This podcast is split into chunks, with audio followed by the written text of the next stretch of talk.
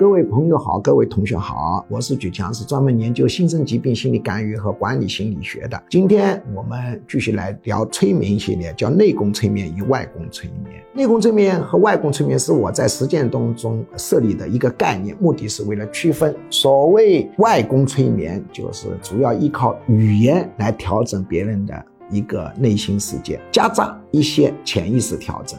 就我们每个人在跟人家进行沟通的时候，一方面是存在着语言沟通，还存在着潜意识沟通。它的本质应该是通过某种磁场电波进行，只是现在仪器没办法精确的分辨。这种潜意识沟通厉害的呢，比如母子之间比较厉害，发现啊。可以到千里之外，母亲死了，儿子都知道。夫妻之间或者关系很好的人，他常常会有心灵感应，有些默契。内功催眠则不同，内功催眠就是他在催眠当中通过潜潜意识沟通的比重非常大，当然也有外功沟通。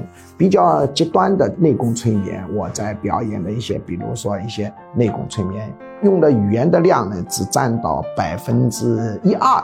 啊，它都会有很神奇的一个效果啊！所以催眠如果要是仅仅是靠在线的话呢，其实效果呢肯定是打折的，因为它潜意识沟通这一部分内容他，就失去了。